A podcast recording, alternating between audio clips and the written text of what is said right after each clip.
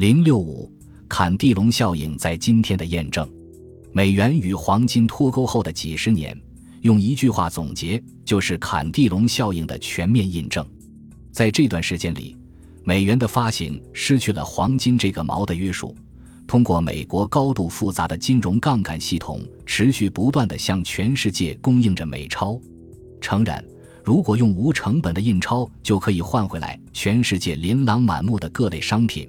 我想用同样方法，却最终把帝国葬送的元朝可汗们，要是知道了美国的炼金术，一定都会觉得望尘莫及吧。可是二元世界里没有任何一件事不是双刃剑。那么，这样的一个系统还给美国带来了什么？